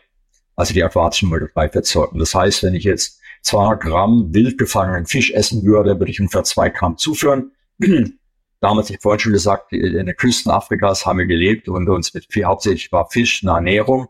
Das sieht man an den, was man in Höhlen gefunden hat, zum Teil bis 200.000 Jahre zurückdatierend, was sozusagen die Ernährung war. Die war sehr fisch- und vor allem muschelreich, weil dann sehr viele Muschelbänke waren und dann äh, und wenn man diese Ernährung zugrunde legt, dann haben wir tatsächlich zwei bis drei Gramm Omega-3 zugeführt und es war so optimal fürs Gehirnwachstum. Zwei Gramm brauche ich ja ungefähr, um meinen Omega-3-Index von 11 zu erreichen. Damit mache ich meine Plazenta glücklich okay. und damit das heranwachsende Kind bei einer Schwangeren. Und deswegen ähm, empfehle ich eben die 11 Prozent. Und um die zu erreichen, zwei Gramm und beim Erwachsenen reichen normalerweise austäglich. Und das Problem ist nur, und darauf geht eben mein Buch, dass die, die Algenöl-Revolution sehr genau ein, wenn ich den gesamten Fisch, der in der Welt gefangen wird pro Jahr, dass die, die, die Bildfänge gehen nach unten, wenn ich den ganzen Fisch so mal gerecht verteilen würde, weil ich es geht mir nicht darum, dass nur der Zuhörer einen optimalen Omega-3-Index hat. Die Menschheit. Wir müssen ja die Gesundheit der ganzen Welt erhöhen, mhm. die mentale, damit die Welt eben ja gescheite Entscheidungen trifft für sich selbst, mhm. die Menschen. Und äh, das heißt, wir müssen ja das System 2 sozusagen aktivieren. Die System 2 Fähigkeit der Menschen erhöhen. Mhm. Also war es mir ein Anliegen, dass die ganze Welt sozusagen genügend Omega-3 bekommt. Und äh, da war klar, da ist eine Riesenlücke. Also die Menge an Fisch, die weltweit produziert würde, wird, würde ausreichen, um den Omega-3-Index weltweit maximal auf fünf Prozent zu bringen. Und von fünf Prozent auf elf Prozent, da ist eine riesen äh, Lücke. Und die Frage war, wie kann man diese Lücke schließen? Ähm, dass man Fische züchtet, äh, funktioniert nicht, weil der Fisch selbst äh, auch kein Omega-3 produziert, genauso wie wir, weil der Fisch, wie wir, äh, bekommen das Omega-3 aus der Nahrungskette. Bei uns ist der Fisch die Nahrungskette, also das Ende der Nahrungskette. Für den Fisch selbst sind es kleinere Fische oder äh, Grill, wo man ja auch Omega-3 draus synthetisieren kann. Aber selbst der Grill produziert es nicht selbst, der bekommt es aus dem Plankton. Also habe ich gesagt, gehen wir ganz zurück zum Plankton. Und im Plankton ganz vorne sind Mikroalgen und die kann man in großen Behältnissen Container. Äh, züchten. Ja, mhm züchten und dann kann man daraus das sogenannte Algenöl gewinnen. Dieses Algenöl hat genau die Omega-3-Fettsäuren, die man später im Fisch finden würde. Und das heißt, wir können auf den Fisch verzichten und gehen auch zurück auf zum Algenöl. Und Algenöl kann man eben in Massen produzieren, mit so großen Mengen produzieren, dass tatsächlich die Weltbevölkerung auf die 11 Prozent kommen könnte, würde man es sozusagen lukrativ und effizient gestalten. Mhm. Und ich bin mir ziemlich sicher, was wir an Geld investiert haben, um Lockdowns zu machen und andere Dinge, äh, wo wir also wirklich genug Geld haben, wäre auch ein Bruchteil davon ausreichend, die gesamte Welt mit ausreichend Omega-3 zu versorgen. Ja. Und das war mein Anliegen von dem Buch. Und äh, ja, mal schauen, was passiert. Wir, wir tragen dazu bei, dass es äh, in die Welt getragen wird. Äh, Herr Dr. Nels, ja. Äh, vielleicht noch äh, Thema körperliche Aktivitäten. Schlaf haben Sie schon äh, erwähnt. Sitzen ist das neue Rauchen. Das ist Ihre wichtige Botschaft. Äh, vielleicht äh, zu körperlichen Aktivitäten. Äh, es gibt ja zwei Stoßrichtungen, Muskelaufbau oder Muskelerhalt. Und das ist das, was äh, ich inzwischen immer mehr höre und lese, dass das extrem wichtig ist. Und dann äh, das, was Sie auch in den USA gemacht haben, Laufen, Fahrradfahren und so weiter. Was würden Sie empfehlen? Was ist also optimales Setup für ein Sportprogramm in der Woche? Naja, es ist so, ähm, alles hat einen evolutionären Hintergrund. Und äh, wir haben ja vorhin darüber gesprochen, wenn wir die Höhle verlassen, weil wir Hunger haben, dann ist es schon ein Zeichen dafür, der Hunger. Und die, das Fasten, äh, weil wir eben ja, bestimmte Stoffe produzieren im Körper, die alle das Wachstum des Hippocampus anregen. Und wenn wir uns dann tatsächlich bewegen, dann äh, ist die Bewegung selbst auch wieder ein Indikator für den Hippocampus, dass jemand Erfahrung sammeln wird. Mhm. Und äh, das wird äh, wirklich hormonell sozusagen an den Hippocampus herangetragen. Jedes Hormon, was äh, unsere, dazu führt, dass unsere körperliche Fitness sich steigert durch, durch Sport und Bewegung, sei es Erythropoietin, sei es Wachstumshormon, seien es Hormone, auch der Muskel selbst ist eine endokrine Drüse. Äh, er produziert selbst, wenn er aktiv ist, Hormone. Und diese Hormone wurden gezeigt, äh, aktivieren die hippocampale Neurogenese. Als Bewegung auf vielfältigen, vielfältige Signalwege in das, äh, sagt dem Hippocampus, ah, da bewegt sich jemand, da macht jemand über Bewegung Erfahrung, das wird ihm suggeriert. Wenn natürlich noch ein Hometrainer sitzen, ist dadurch dieses wird diese Erfahrung wahrscheinlich nicht gemacht, äh, aber äh, weil ich auf einem Zimmer sitze und gegen die Wand starre, aber das weiß der Hippocampus nicht. Was er weiß, ist, da bewegt sich jemand und diese Hormone werden produziert. Und diese Hormone sorgen jetzt dafür, dass das hippocampale Wachstum angeregt wird.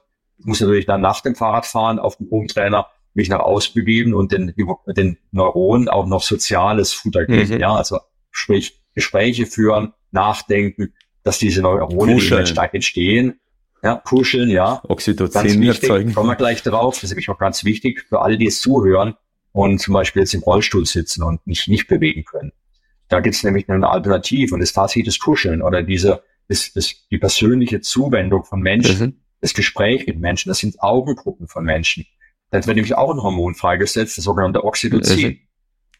Und Oxytocin, da bin ich mir ziemlich sicher, aufgrund von vielen ja, Einzelbeobachtungen auch, Menschen, die ihr Leben lang nicht bewegen konnten und trotzdem kein Alzheimer bekommen. Aber die sind trotzdem besonders in einer anderen Art gegenüber Menschen, die sie bewegen können, aber nicht einsam leben, äh, sind diese Menschen nicht einsam in der Regel, weil sonst würden sie nicht überleben. Mhm. Weil ein, ein, Mensch, der eine körperliche Behinderung mhm. hat, der ist, äh, dem wird, der bekommt sehr viel persönlichen Kontakt, weil er eben gepflegt wird, weil er äh, Nähe zu anderen Menschen eben hat, ständig. Und dann wird sehr viel Oxytocin freigesetzt. Das heißt, Oxytocin weil diese Menschen eben auch kein Alzheimer entwickeln, ist es ein klarer Indikator, dass Oxytocin die körperliche Bewegung zumindest ersetzen kann zu einem gewissen Bereich, zu gewissen Grad, der ausreicht, um das Gehirn fit zu halten. Das heißt, wir brauchen beides, also im Idealfall Bewegung und körperliche. Aktivität. Jetzt zurück zur Frage, wie viel körperliche Aktivität wäre ideal. Äh, Studien zeigen, dass also schon bei 70-Jährigen eine Stunde spazieren gehen, äh, den Hippocampus wachsen lassen. Und zwar deutlich gegenüber Menschen, die nur eine Stunde sitzen in der Zeit und eben wenig sich tagsüber bewegen. Das heißt, eine Stunde Bewegung, allein nur spazieren gehen, in, ist gut.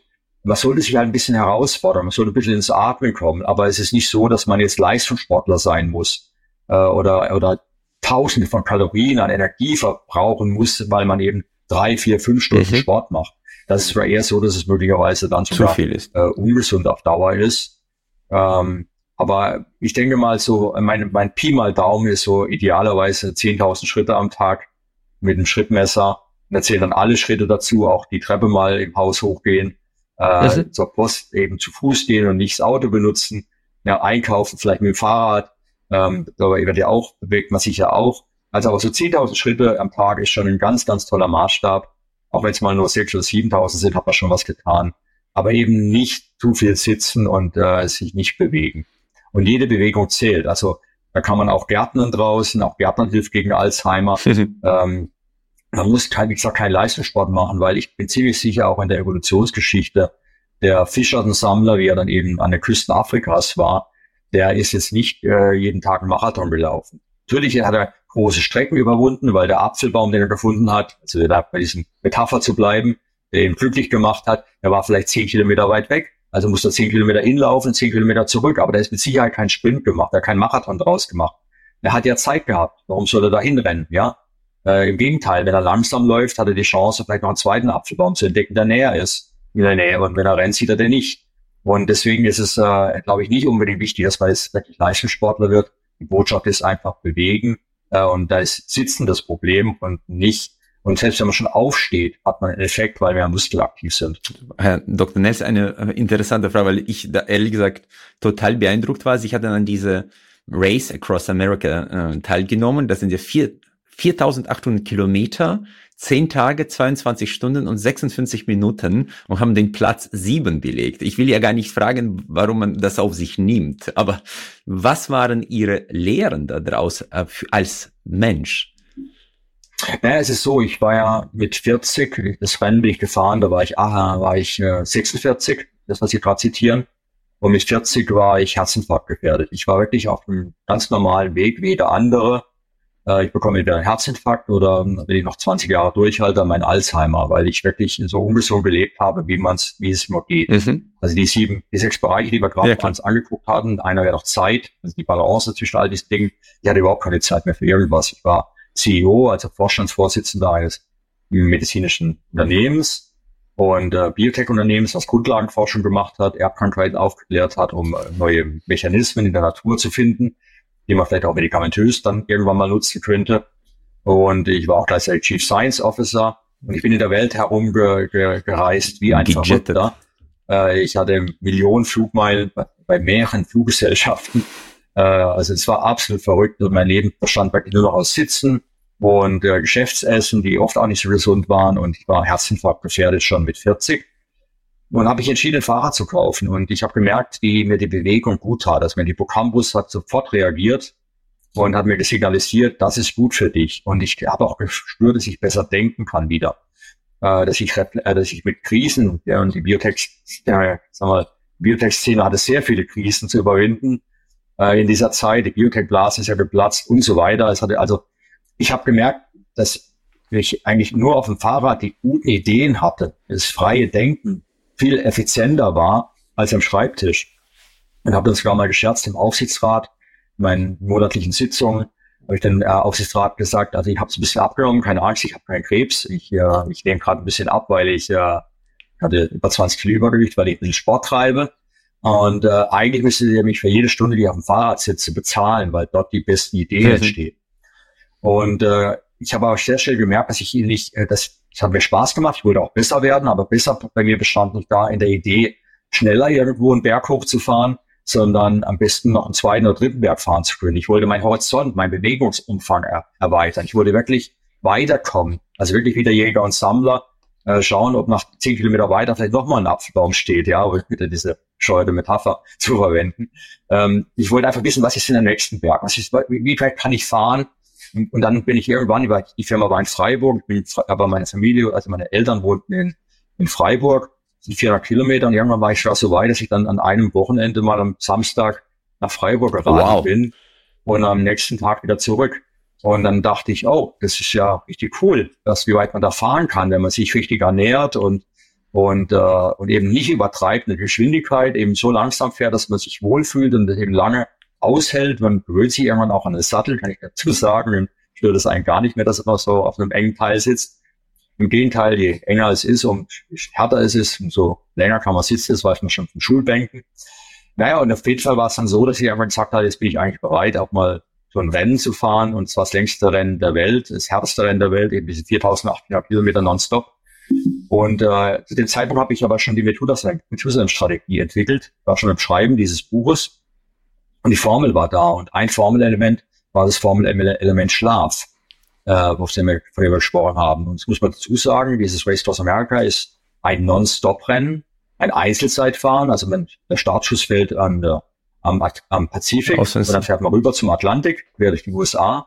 Und weil es eine Einzelzeitfahren ja. ist, hat sich eben das über die Jahrzehnte durchgesetzt bei den Rennfahrern, dass die auf Schlaf verzichten. Also man schläft maximal eine Stunde pro Nacht und in zehn Tagen kommt man dann auf zehn Stunden Schlaf ungefähr. Und insgesamt. Und das ist natürlich vollkommen unnatürlich. Ja, die meisten, ich habe dann geschaut, woran scheitern die meisten? 50 Prozent kommen nicht am Ziel an. Die meisten scheitern entweder, weil ihr Immunsystem zusammenbricht, die kriegen Infektionen, Lungenentzündung und sonst irgendwas. Viele scheitern, weil ihr Kopf zusammenbricht. Man leidet unter Paranoia. Der Hippocampus kann keinen Upload machen. Also wir haben wirklich eine hippocampale Paranoia, Paranoia die sie entwickeln, Wahnvorstellungen mit Unfällen, die dann dabei passieren und solche Dinge. Und ich habe dann eben versucht rauszufinden, was alles fehlt und habe dann relativ schnell festgestellt, dass Split Not Finish eine Mangelkrankheit ist. Und zwar eine Mangel an Schlaf. Und deswegen habe ich meine Strategie so gewählt, dass ich äh, zu Finisher mit dem meisten Schlaf wurde. Ich habe jede Nacht bin ich in ein Hotel gegangen auf der Strecke und habe acht Stunden geschlafen, jede Nacht. Und das war so absurd für die für die Rennstrategen, also für die, die, die, die uns Konventionen, haben, die, ja. Das, das, nee, das konnten die gar nicht verstehen. Wie, was, was macht der da eigentlich? Acht Stunden schlafen, während die anderen weiterfahren. Das ist doch absurd. Aber es hat sich dann herausgestellt, es gibt zwar eine wissenschaftlich-klinische Studie über mich. Man hat mir jeden Tag Blut abgenommen, mein Wattmesser wurde überprüft, der Puls, alles wurde gemessen, mein Urin, man hat jeden Tag, wie ich schon gesagt, Blut abgenommen. Es wurde alles an die Uni Freiburg geschickt und die äh, dortigen Professoren haben dann eine klinische Studie praktisch gemacht und festgestellt, dass ich im Ziel sogar fitter war wie am Start. Also meine Wattwerte, Pulswerte wurden alle besser. Es war wie so eine Art Trainingslager. Und es hat auch äh, Auswirkungen gehabt auf die Rennleitung, also auf die Officials, die uns überprüft haben, also mich und mein Team. Ein Team war dann eben die, die mich betreut haben und mir Essen versorgt haben und die Hotels besorgt haben. Ich wusste ja nie, wann wir wo an, äh, wann der Zeitpunkt mhm. kommt, wo ich dann mal ein Hotel brauche. Naja, und äh, die, wir wurden dann massivst überprüft, weil ich bin halt immer dann, das sind Time Stations, wo man so ankommt, ne, alle 100 Kilometer wurde man kontrolliert, musste seine Uhr, äh, Check-in machen, beschreiben, ist es da. Und dann haben die schon prognostiziert, naja, die nächsten 100 Kilometer, äh, Durchschnittstempo war es 20 kmh brutto, weil ich ja geschlafen hatte. Wirklich gefahren, wenn ich gefahren bin, waren 30 kmh. Und äh, man kann es ja einfach ja, ausrechnen, wenn ich acht Stunden schlafe und eine Stunde Mittagsschläfchen noch gemacht habe, Siesta war auch wichtig, kam ich auf neun Stunden Schlaf oder Pause. Und dann äh, ist 15 Stunden Fahrzeit, 30 km/h sind ungefähr 450 Kilometer, realistisch waren es 440. Die bin ich jeden Tag gefahren und dann kommt man genau auf diese Zeit. Und äh, zwölf Tage hat man Zeit gehabt, ich einen Tag Puffer noch gehabt. Und vor allem, ich habe erlebt um mich herum, wie die Leute, die nicht geschlafen haben, nach und nach ausgeschieden sind oder mit mir sich nicht mehr unterhalten können. Ich habe die dann überholt, weil die wurden ja, ja während ich nachts geschlafen habe, sind die an mir vorbeigefahren, manche. Dann habe ich die am nächsten Tag überholt, weil die nur mit die sind auch im Schnitt von 20 kmh gefahren, aber eben immer. Und ich bin halt 30 kmh gefahren, wenn ich gefahren bin. Das heißt, ich war 50 Prozent schneller auf der Strecke und konnte halt die dann einholen. Und da habe ich die immer eingeholt, bin ich von hinten dran gefahren, bin neben die gefahren, habe die auf die Schulter geklopft, habe gesagt, na, wie geht's? Und die konnten zum Teil nicht mehr mit mir sprechen, weil die einfach, ja, ihr Gehirn hat nicht mehr funktioniert. Und, äh, und ich war total frisch, war frisch rasiert und hatte halt Spaß. Und das ganze Rennen war ein Riesenspaß. Und wer das mir nicht glaubt, gibt einen Film darüber, mhm. weil ich habe es dann ein zweites Mal gemacht. Das erste Mal haben wir ein Buch geschrieben, Herausforderung Race Across America. Das zweite Mal habe ich gesagt, meine Familie, meine Kinder müssen das miterleben, weil das einfach so Welt, also so verändernd ist, wirklich äh, die Methusalem-Strategie im Zeitraffer. Mhm. Ja, was ist möglich? Und es hat auch meine Kinder dann komplett verändert. Die sind mitgefahren beim zweiten Mal. Und ich habe gesagt, ein Buch haben wir schon, deshalb machen wir einen Film. Der heißt, äh, du musst nicht siegen, um zu gewinnen. Kann man sogar kaufen. Bei Amazon oder so. Du musst nicht siegen, um zu gewinnen. Das war das Motto. Es war nicht wichtig, mit dem, dieser Strategie zu gewinnen, aber wir, also zu siegen. Aber wir wussten, äh, wir gewinnen. Wir gewinnen allen eine enorme Erfahrung für unser Leben. Das haben meine Kinder gemacht. Mein Sohn hat die Kamera gehalten. die jüngste Tochter hat das Mikrofon, hat auch die Leute interviewt cool. unterwegs, die die andere Strategie gefahren sind. Und es ist wirklich beeindruckend zu sehen, die Diskrepanzen, die sich da entwickelt haben über kurze Zeit. Und im Prinzip ist es eine Metapher fürs Leben. Hetze ich durchs Leben, bin ich jung, überaktiv und im Abend und dann im Lebensabend total erschöpft? Oder finde ich eine Strategie, die in Balance ist mit meinem eigenen, in meinem eigenen Körper und kann eben langfristig äh, Leistung bringen. Ja, das ist, das ist äh, für mich, was ich versucht hatte zu beweisen. Für mich war das äh, auch sehr augenöffnend, äh, nicht ihm übers Alter nachzudenken, sondern über die marginale Dekade. Das heißt, wie will ich die letzten zehn Jahre meines Lebens im Alter verbringen? Das ist, glaube ich, nicht wie lange man lebt, sondern wie fit man äh, am Ende ist, um einfach wirklich die Lebensqualität zu genießen.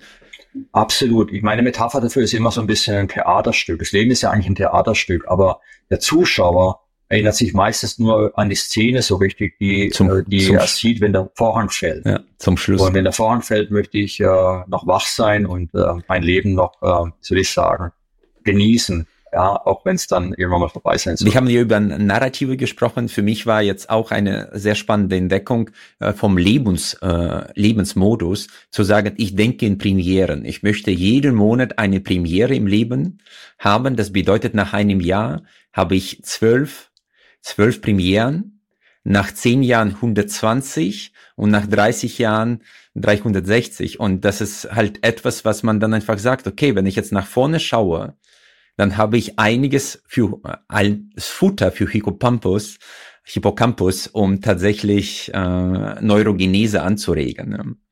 Ja, mit jeder, mit jeder Premiere wächst der Hippocampus, oh. so, sofern man eben dafür gesorgt hat, dass die Neurogenese stattgefunden hat. Aber das ist ein, ein Ringschluss, ein Engelskreis eigentlich, weil je mehr Neurogenese ich habe und die neuen Hirnzellen, die entstehen, sind ja unser neuronales Korrelat für Neugier, für das Interesse, Neues zu erleben, also mhm. Premieren zu suchen und eben nicht sich zurückzuziehen und einfach nur äh, die Routine zu leben. Und das ist eben ein Engelskreis und dann hat man auch die Indexneurone, um diese Premieren zu sich zu merken. Und man wird tatsächlich dann auch mit jedem Jahr aufgrund dieser Erfahrung, dieser neuen Erfahrung eben auch ein bisschen weiser und kann dann auch dieses Wissen an andere weitergeben, die dann noch spannendere Premieren vielleicht zu erleben haben. Das ist das Schöne. Herr Dr. Nels, äh, zum Schluss stellen wir drei kurze Fragen. Manchmal sind sie nicht so kurz, aber ich hoffe, dass das jetzt äh, für Sie in Ordnung ist. Äh, gibt es ein Buch, das Sie in Ihrem Leben sehr beeindruckt oder geprägt hat? Ähm, mein Buch, das mich geprägt hat. Es gibt viele Bücher, ich habe so viele gelesen, das ist eine komplizierte Frage. Ähm, welches Buch könnte das sein? Kahnemanns Buch hat mich mit Sicherheit okay. beeindruckt. Mhm. Damals, das muss ich ganz klar sagen. Und äh, ich habe zehn Jahre sozusagen darüber nachgedacht, um selbst dann ein Buch zu schreiben, das hoffentlich jetzt andere beeindruckt. Ja, auf jeden Fall, kann ich bestätigen und äh, weiterempfehlen. Äh, was würden Sie einem 20-jährigen Michael mit dem ganzen Lebenserfahrungsschatz äh, empfehlen? Ah, ja, das wäre schön gewesen, wenn ich damals schon gewusst hätte, was ich heute weiß. Also ganz, ganz sicher, Gesetz des Minimums, würde ich sagen, ist das Primär, was ich ihm mitteilen würde, weil in 20 Jahren angefangen, Medizin zu studieren und hat in den ganzen sechs Jahren Medizinstudium das Wort Gesetz des Minimums nicht einmal gehört, obwohl es eine Medizin ja die Lebenswissenschaft schlechthin ist. Und wenn Leben aber aufgrund des Gesetzes des Minimums nur möglich ist, wenn wir es erfüllen, dann sollte das eigentlich das Erste sein, was man lernt. Ich habe es damals nicht gelernt. Ich war damals Marathonläufer noch und äh, wollte auf die zu den Olympischen Spielen. Ich hatte wirklich das Potenzial, was ich dann erst beweisen konnte durch Race Cross America viele Jahre später, äh, wo ich das Gesetz des Minimums kannte und es aufgrund dessen auch konnte. Und damals bin ich dran gescheitert, dass ich permanent krank war. Ich habe mein Immunsystem war durch das Training und die, die mangelhafte Ernährung äh, so geschwächt, dass ich zwar gute Leistung bringen konnte, aber immer nur in den kleinen Pausen zwischen den Krankheiten. Und äh, ich hätte viel mehr in meinem Leben erreichen können hätte ich damals schon gewusst, dass das Gesetz des Minimums, das Gesetz des Minimums eben so entscheidend ist über unsere körperliche und mentale Gesundheit. Super. Und äh, die letzte Frage, die zugegebenermaßen vielleicht die schwierigste. Was ist für Sie persönlich der Sinn des Lebens? Der Sinn des Lebens ist, ähm, Erfahrungen zu sammeln und äh, diese Erfahrungen an andere weiterzugeben. Ich glaube, es gibt nichts Schöneres und es ist deswegen nichts Schöneres für mich wenigstens, ich glaube auch für viele andere Menschen, weil es sich gut anfühlt. Es fühlt sich deswegen gut an, weil das vielleicht der evolutionäre Sinn des Lebens sein könnte. Vielen herzlichen Dank, äh, Herr Dr. Nels. Das war mir eine Riesenfreude und ich kann Ihre Bücher nur weiterempfehlen. Ich habe die zwei gelesen und sie waren wirklich beeindruckend. Herzlichen Dank für das tolle Gespräch.